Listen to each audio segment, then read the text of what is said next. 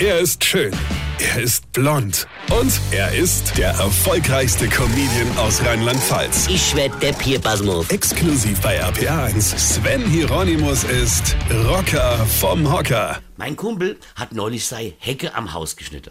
Ja, ja, nicht, weil er das jetzt gewollt hat. Nee, nee, weil seine Frau hat mal wieder so beiläufig erwähnt, man müsst mal wieder die Hecke schneiden. Ja? De man. Also hat er so getan, wie ihm aufgetragen wurde und hat angefangen, die Hecke zu schneiden. Plötzlich schaut seine Frau zum Fenster hinaus, sagt nix, guckt blöd und macht's wieder zu. Ja?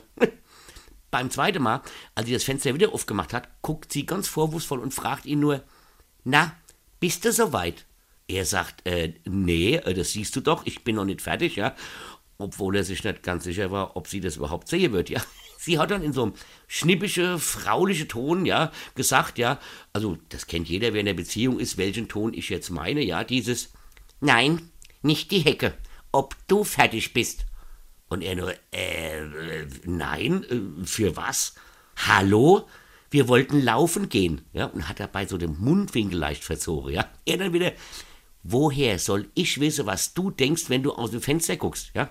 Das Fenster hat sie mit einem lauten Knall geschlossen und ihm war schlagartig klar, wenn du jetzt sofort die Hecke Hecke sein lässt und dir die Laufschuhe schnappst, dann gibt's wieder wochenlang keine Löffelstellung mehr, verstehst du? Die beiden laufen also los, sie immer noch am Motze, spricht kein Wort, bis er nach zehn Minuten zu ihm sagt, mein Knie tut weh, ich glaube, das bringt heute nichts.